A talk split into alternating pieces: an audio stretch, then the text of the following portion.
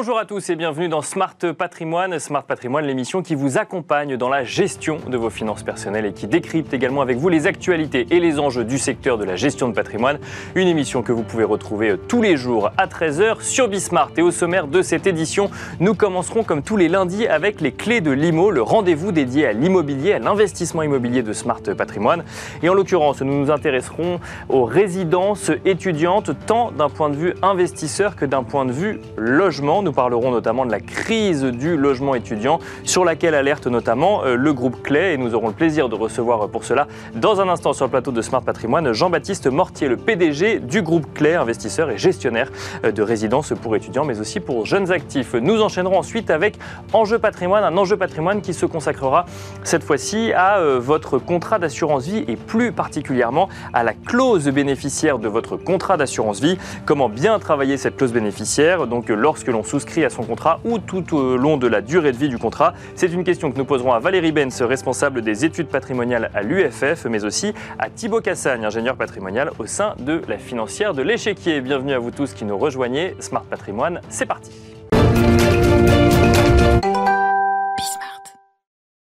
Et nous commençons donc comme tous les lundis avec les clés de l'IMO, le rendez-vous dédié à l'investissement ou au marché immobilier euh, de Smart Patrimoine. Et en l'occurrence, aujourd'hui, nous vous proposons un focus sur les résidences étudiantes, sur le logement étudiant avec Jean-Baptiste Mortier, PDG du groupe Clé. Bonjour Jean-Baptiste Mortier. Bonjour. Bienvenue sur le plateau de Smart Patrimoine. Alors le groupe Clé, hein, pour le présenter très rapidement, euh, c'est un groupe qui investit et qui gère des résidences pour étudiants, mais pas que, pour jeunes actifs également.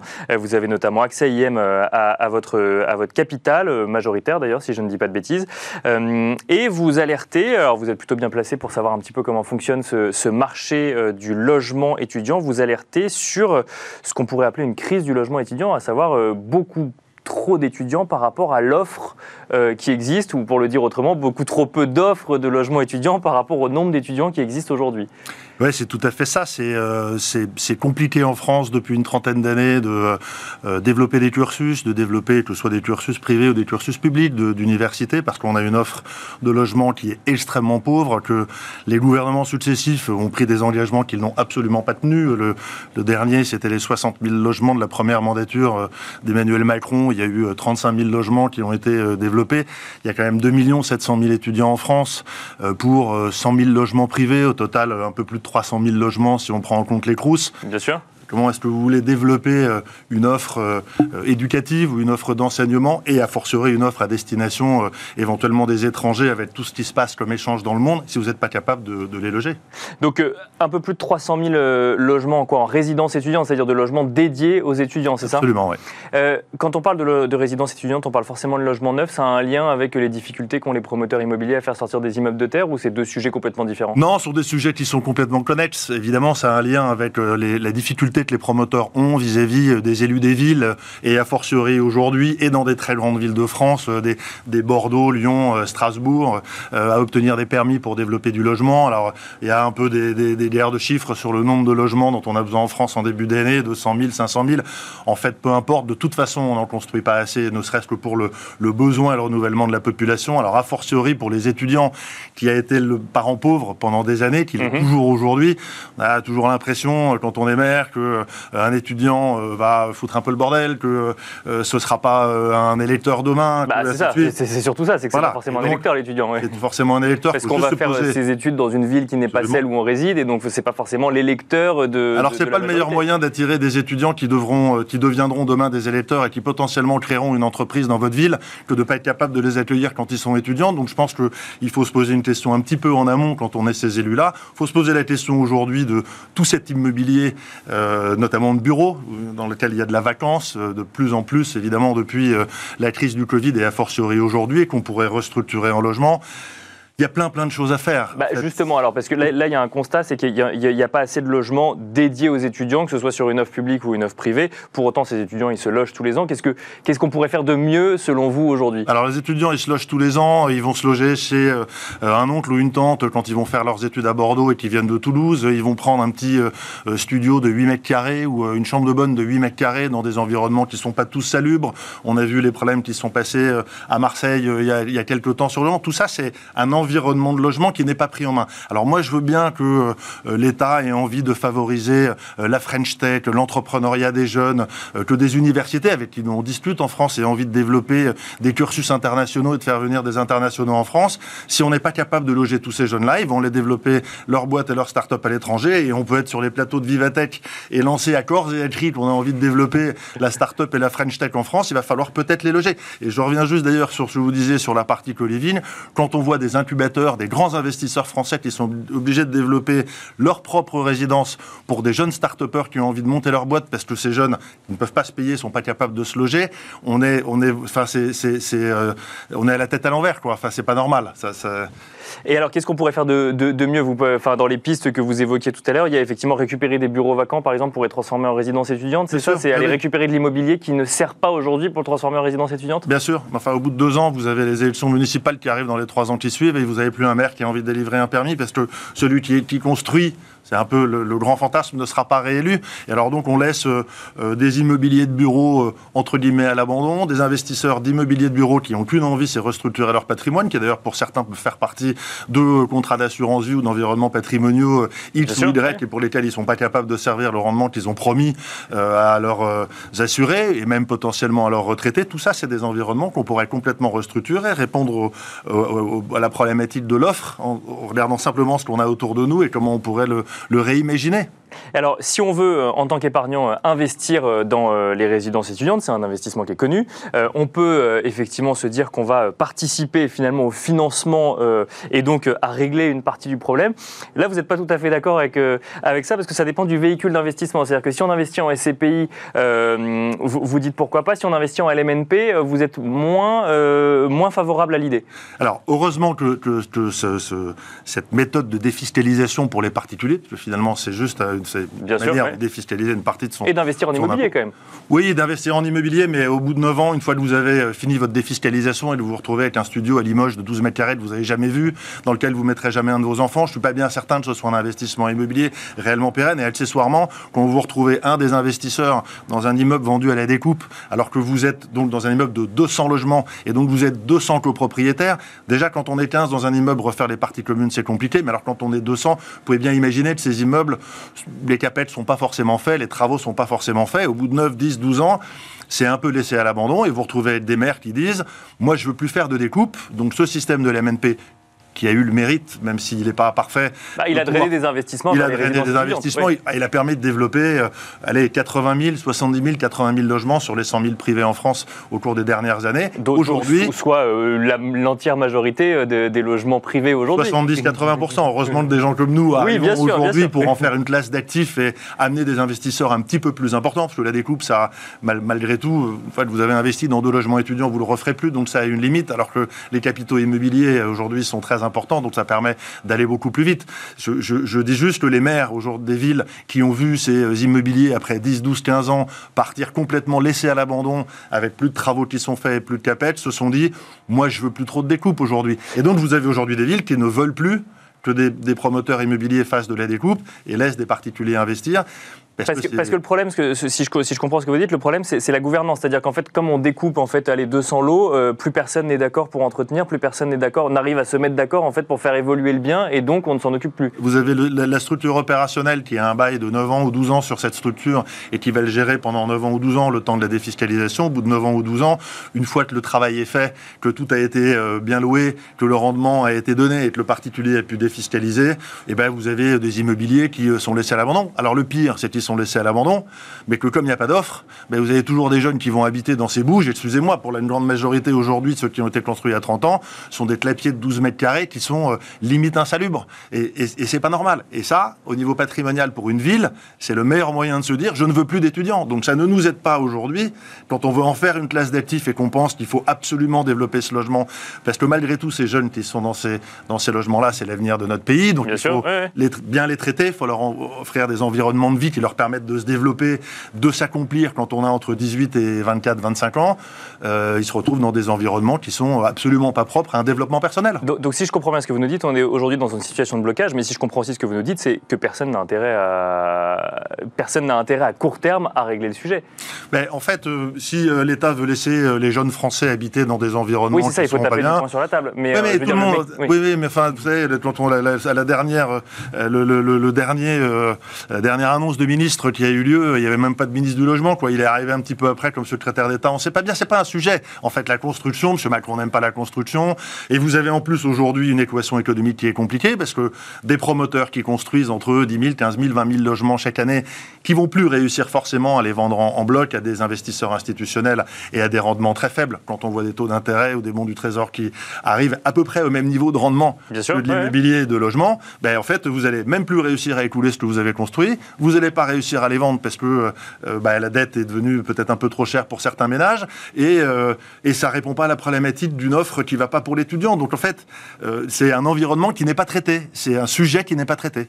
Est-ce que, en tant qu'investisseur, si je mets de côté le LMNP, donc on a compris effectivement que la vente à la découpe, euh, ce, que vous nous dites, c'est que ça rend pas service finalement au sujet du logement étudiant. D'autres véhicules, comme je sais pas moi, la SCPI, ou alors on parle beaucoup aussi également de la loi Sensi-Bouvard, ça c'est des choses quand même qui, qui peuvent favoriser quand même l'émergence d'une offre étudiante, enfin de logement étudiant un peu plus conséquente. Essayons, essayons, si on veut faire quelque chose d'intéressant, oui, de proposer à des investisseurs particuliers, euh, comme c'est le cas dans les, structures que, vous citez, en tout cas les FCPI, ECPI, essayons de, de les mettre ensemble dans ces structures-là, mais sans leur dédier un logement. Permettons-leur d'investir dans une structure euh, type euh, fonds d'investissement entre guillemets dédié aux particuliers dans lesquels ils auraient peut-être la même le même avantage fiscal mais ils seraient pas sur un logement dédié ils seraient dans un ensemble de fonds où ils auraient tout intérêt à ce que dans le temps cet ensemble fructifie, euh, voir comment on arrive à allier ça avec la, avec la défiscalisation. Parce que nécessairement, quand on oui, c'est ce qui attire euh, une partie des investisseurs. C'est ce qui attire quand elle est terminée, c'est ce qui attire plus. Il faut inventer autre chose. En tout cas, laissons la place à des investisseurs qui ont envie aujourd'hui de favoriser, de développer ce logement étudiant et d'en faire une classe d'actifs qui est une classe d'actifs partout dans le monde. Laissons-les en France la développer, laissons-les développer l'offre, favorisons les permis, favorisons ce développement. Ce, ce sera tout bénéfice pour la France de demain. Merci beaucoup, Jean-Baptiste Mortier, d'être venu euh, passer votre message sur le plateau de, Smart Patrimoine. Je rappelle que vous êtes PDG du groupe Clé. Merci beaucoup. Merci. Et merci à vous de nous avoir suivis. On se retrouve tout de suite dans Enjeu Patrimoine.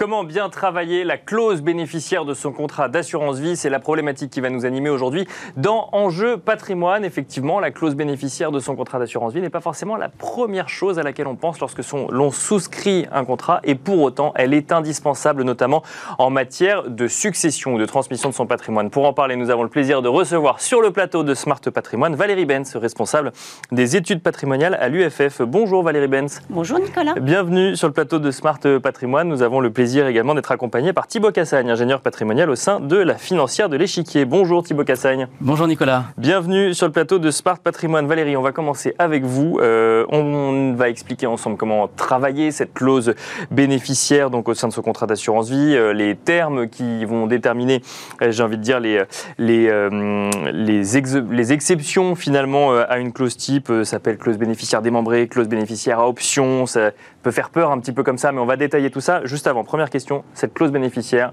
à quoi sert-elle, Valérie Benz? Eh bien, grosso modo, elle permet à euh, chaque souscripteur qui est assuré d'un contrat de décider à qui il va transmettre à son décès les capitaux restant sur le contrat d'assurance vie le jour où il vient disparaître. C'est ça, donc il faut vraiment avoir en tête qu'un contrat d'assurance vie, avant d'être un véhicule d'investissement, c'est un, euh, un outil de transmission de son patrimoine, c'est ça Et donc on doit remplir une clause bénéficiaire à partir du moment où on souscrit un contrat d'assurance vie. En tous les cas, soit auprès de l'assureur, soit auprès de son notaire. D'accord. Par testament. Et alors, euh, Thibaut Cassagne, est-ce qu'il y a des questions qu'il faut se poser? Est-ce que là, parce qu'effectivement, ça paraît assez simple comme ça, bon, bah très bien, je souscris un contrat d'assurance vie, et puis bah, je décide de transmettre, je sais pas, moi, à mon époux euh, ou à mes enfants, et puis le problème est réglé, non il y a plus de questions que ça à se poser. Alors, effectivement, en fait, quand on se pose et quand on réfléchit un petit peu sur, sur la rédaction d'une clause bénéficiaire, ce qu'il faut, c'est en amont déterminer une stratégie patrimoniale, et pour la déterminer, il faut faire un audit global et déterminer les objectifs patrimoniaux qui vont pouvoir un petit peu permettre de déterminer cette clause pour qu'elle soit efficace. Parce qu'on peut avoir vraiment des, clauses bénéficiaires différentes en fonction d'objectifs patrimoniaux complètement différents. Exactement. en fait, on, entre guillemets, on prépare sa succession. Donc globalement, on sait que quelle que soit la stratégie patrimoniale qu'on aura de son vivant, on a envie de transmettre aux mêmes personnes. Non, c'est pas toujours le cas? Alors, c'est pas toujours le cas. Justement, on peut se servir de cette euh, clause bénéficiaire qui est ce qu'on appelle civilement hors succession pour parfois désigner des personnes qui ne seraient pas forcément des héritiers réservataires dans une certaine limite, évidemment. Et on peut vraiment moduler et faire du, du sur-mesure. C'est ça tout l'intérêt aussi de la clause d'assurance vie. Alors, on va rentrer un petit peu sur les cas particuliers, mais euh, Valérie Benz, je vous pose la même question. Quelles sont les questions qu'il faut se poser? C'est euh, est-ce que je préfère euh, mon conjoint, mes enfants, mes petits-enfants ou, ou, autre non? Vous avez raison. Les, bonnes questions à se poser, et là, c'est vraiment le travail de votre conseiller. C'est là où on voit la différence avec un, un bon conseiller qui va vous accompagner. La première chose, c'est de parler le langage du particulier, de se dire qui doit profiter de ce capital Ça, c'est la première question. À défaut de cette personne, si malheureusement cette personne vous prédécède, à qui souhaitez-vous que ça revienne derrière? Enfin, si cette personne n'en avait éventuellement pas besoin mhm. au moment où, euh, en effet, euh, les capitaux se libèrent, comment vous souhaiteriez que ça se passe, puisqu'elle a, et on y reviendra, le droit de renoncer. D'accord. Si elle n'est pas là ou si elle est décédée, prédécédée, on peut avoir un droit de, représentation, voire vous, vous pouvez décider que ça revienne à ses enfants ou éventuellement à d'autres bénéficiaires. Donc en fait, dans la clause bénéficiaire, on peut faire une sorte de, mini-testament lié euh, à, l'assurance vie, c'est-à-dire de donner des, dernières volontés en lien avec euh, la somme d'argent qui se trouve, en tout cas le capital qui se trouve sur l'assurance vie. Alors si on veut le dire simplement, vous avez raison, c'est-à-dire que c'est fait pour ça on doit vous écouter, on doit vous comprendre, et compte tenu de votre situation patrimoniale et fiscale, et je mhm. crois que Thibault nous en parlera ensuite, on va pouvoir ajuster cette clause bénéficiaire, mais surtout, et je crois, je, je le répéterai, ce qu'il faut, c'est qu'on vous comprenne, que vos souhaits soient en effet bien pris en compte et bien euh, retranscrits dans cette clause, et après, les professionnels qui vous entourent vont pouvoir vous donner des conseils quant à sa rédaction, voire la rédiger, vous accompagner dans sa rédaction et intégrer des solutions d'optimisation fiscale. Mais alors, Thibault, euh, question, euh, je suis allé regarder mon contrat d'assurance vie avant de faire cette émission. Euh, moi, il y a une clause type dans mon contrat d'assurance vie qui est la même dans tous les contrats et qui a l'air de couvrir l'intégralité du possible, justement, de, de tout ce qui pourrait arriver si je venais à décéder. Donc pourquoi est-ce que j'ai besoin de travailler cette clause? Exactement. Alors en fait, effectivement, on s'aperçoit que bien souvent, la majorité de nos clients ont opté pour la clause standard alors qu'en réalité, euh, si on prend un peu de recul, c'est pas toujours la plus efficace. Pourquoi? Parce que finalement, quand j'opte pour la clause standard, eh bien, qu'est-ce qui va se passer? Le conjoint survivant, il va recueillir les capitaux, et le conjoint survivant, bah, bien souvent, il va avoir plus de 70 ans quand il va. Oui, parce que la clause type, c'est euh, mon conjoint, ou à défaut mes enfants, euh, à, naître ou à naître, et ainsi de suite, et en fait, on, et on remonte progressivement. Exactement. Et sauf qu'on observe dans la réalité que le conjoint survivant, il va bien souvent avoir plus de 70 ans quand il va recueillir les capitaux, et là, c'est dommage parce que si jamais il se sert pas de ses capitaux, il, il se dit tiens, je vais essayer de le retransmettre, mais je n'aurai pas d'exonération particulière. Puisque je rappelle que tout l'intérêt du contrat d'assurance vie, c'est une fiscalité favorable avant ses 70 ans, puisqu'on a un abattement de 152 500 euros par bénéficiaire avec une petite taxation euh, au-delà. Donc ça ne sert à rien d'hériter d'un contrat d'assurance vie après 70 ans, c'est ça? Alors, euh, c'est-à-dire que si on hérite d'un contrat d'assurance vie après 70 ans, bah, on va recueillir les capitaux, mais si on veut le retransmettre après, bah, ça sera beaucoup moins efficace. Bien sûr, oui, oui, je comprends. Exactement. Et donc à ça, eh ben, on peut avoir un peu une parade. Si je suis vraiment dans l'objectif de protéger mon conjoint survivant tout en euh, faisant profiter fiscalement de mes enfants de, de la fiscalité de l'assurance vie, c'est ce qu'on appelle la clause bénéficiaire démembrée. On y arrive. Et alors qu'est-ce que c'est que cette clause bénéficiaire démembrée? Alors j'imagine que dans démembrement, ça veut dire qu'on va diviser la propriété finalement entre, entre deux bénéficiaires? Exactement, c'est exactement ça. Alors c'est un peu le mot barbare juridique pour dire que finalement, mais c'est finalement c'est simple, je vais euh, la transmission va s'articuler en deux temps. Dans un premier temps, c'est le conjoint survivant qui va recueillir l'intégralité des capitaux. D'accord. Euh, il en aura la pleine disposition. C'est ce qu'on appelle le quasi-usufruit. Mhm. Et puis, dans un second temps, au décès de ce conjoint survivant, eh bien, les enfants pourront récupérer ces capitaux que le conjoint survivant a perçu via la clause, euh, en franchise totale le droit de succession, puisqu'ils pourront dire au notaire euh, nous avons une créance euh, sur le patrimoine du conjoint survivant, et cette créance évidemment qui est égale au montant du capital qui a été perçu par le conjoint survivant. Donc en fait, si je comprends bien, cette clause bénéficiaire démembrée, ça permet d'ajouter deux bénéficiaires successifs. Exactement, deux bénéficiaires successifs, mais tout l'intérêt de cette clause, c'est que les enfants du propriétaire, quand ils vont percevoir au décès du conjoint survivant les capitaux, il n'y aura pas de fiscalité supplémentaire. Et je rajouterai que finalement, en matière fiscale, la clause bénéficiaire démembrée est particulièrement efficace puisque les enfants vont profiter indirectement de la fiscalité de l'assurance vie. D'accord. Et voire même avec un petit gain fiscal en plus, puisqu'ils auront une assiette réduite si jamais je donne indirectement plus de 152 500 euros à mes enfants par l'effet du démembrement. Et alors justement, parce que quand on parle de démembrement dans cette émission, on en parle souvent en matière d'immobilier, démembrement de, de, propriété, il y a euh, des nus propriétaires, il y a des usufruitiers, c'est le même fonctionnement en assurance vie vu que c'est le même terme, c'est ça? Exactement, c'est le même fonctionnement mais qui est appliqué à la clause bénéficiaire. Euh, donc ça, c'est euh, la clause euh, bénéficiaire démembrée. il y a également la possibilité de rajouter des options, mmh. Valérie Benz. Alors qu'est-ce que c'est que cette clause bénéficiaire à option? Alors comme son nom l'indique, elle, elle, donne finalement aux bénéficiaires désignés une option, le choix de prendre tout ou partie du capital. Alors souvent, pour simplifier les choses, c'est un pourcentage. Mmh. Nous, alors je vais parler de nous, puisque notre pratique, on conseille euh, bah, zéro, je n'ai pas besoin du capital, 25, 50, 75 ou 100%. Donc du coup, le bénéficiaire, par exemple le conjoint, puisqu'on a, on, évoquait le conjoint, va pouvoir, au moment où il va percevoir ses capitaux, juste avant, le droit, en tout cas, percevoir le droit de percevoir ses capitaux, décider de prendre tout ou partie de ce capital. Alors, ça a quand même de gros avantages, puisque s'il n'en a pas besoin, eh bien le reste, ira aux autres bénéficiaires. Ça évite ce qu'a qu'a évoqué tout à l'heure euh, Thibault, à savoir d'être au-delà de 70 ans taxé sur des capitaux qui peuvent être transmis avec dont on n'a pas besoin et qu'on a pas besoin et qu'on a envie de transmettre. Donc euh, souvent pour des parents avec des enfants, j'en ai pas besoin, mes enfants en ont besoin. Pourquoi aller faire autrement? Donc euh, ça a quand même un gros avantage. Ça permet aussi de différer la décision.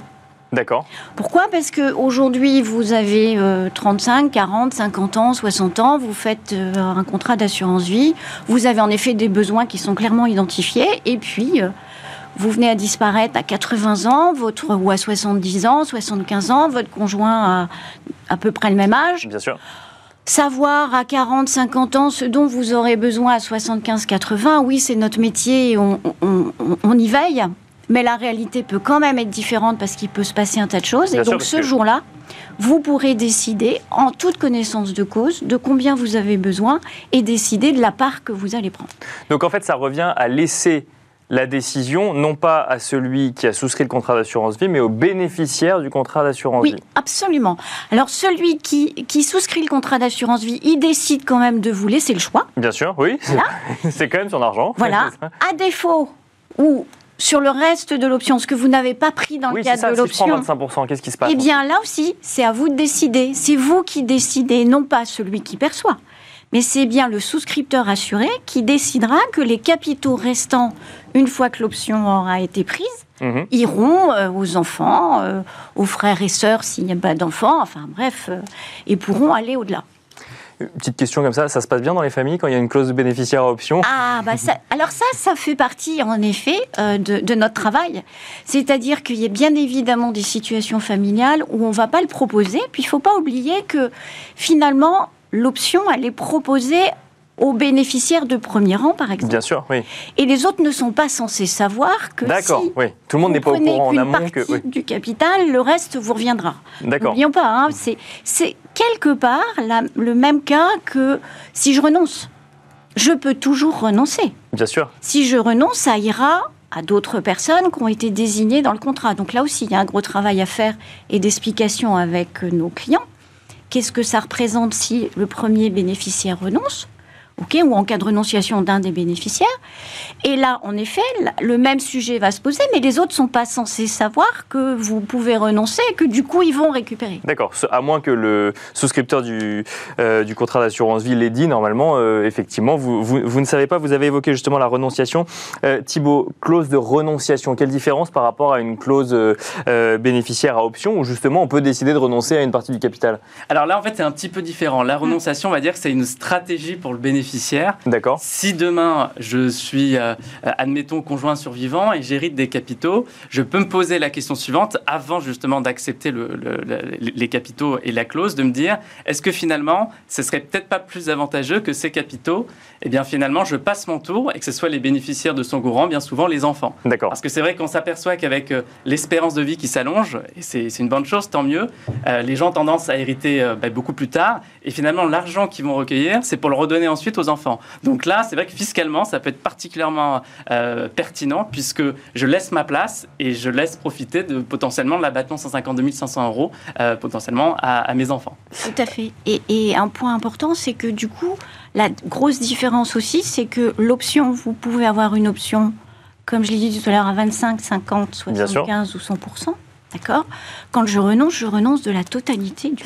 Mais quand je, si je reviens sur l'option, c'est moi qui décide 0, 20, 30, Non, il faut 40 que ce soit prévu. faut que ce soit prévu, il faut que ce soit écrit. Oui. D'accord. On peut décider que l'option ne s'appliquera pas à 100% par exemple. Ah oui, tout à fait. Vous pouvez décider d'un certain nombre de choses. Donc euh, ça, ça se rédige. Vous pouvez, dans ce cas-là, vous allez mettre plusieurs bénéficiaires de premier rang Bien sûr. et laisser éventuellement une option à un des bénéficiaires. Donc ça, c'est tout à fait possible.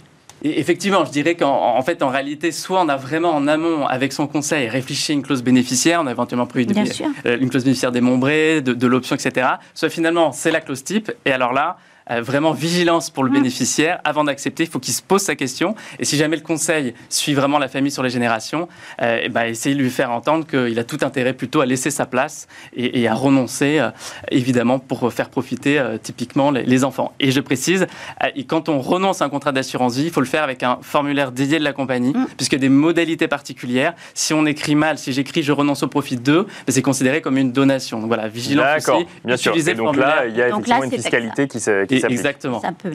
Euh, je, donc je réagissais tout à l'heure sur ce que vous disiez Valérie sur euh, l'entente entre les familles. Thibault, euh, petite question euh, piège en, en 30 secondes. Euh, j'ai vécu toute ma vie avec une personne, j'ai eu quatre enfants avec cette personne, je divorce et ensuite j'ai un nouveau conjoint ou une nouvelle conjointe et donc mécaniquement dans, mon, dans ma clause type bénéficiaire, tout revient à cette personne. Donc c'est là par exemple, c'est dans des cas comme celui-là, dans des situations familiales un peu complexes où euh, il faut... euh, travailler sur une clause un peu euh, personnalisée? Exactement. Et, et d'où l'intérêt de, de- de faire un peu le bilan, peut-être tous les 2-3 ans, de la clause bénéficiaire, puisqu'elle se modifie à tout moment. D'accord. Et d'ailleurs, vous avez parlé d'une situation potentiellement de famille recomposée.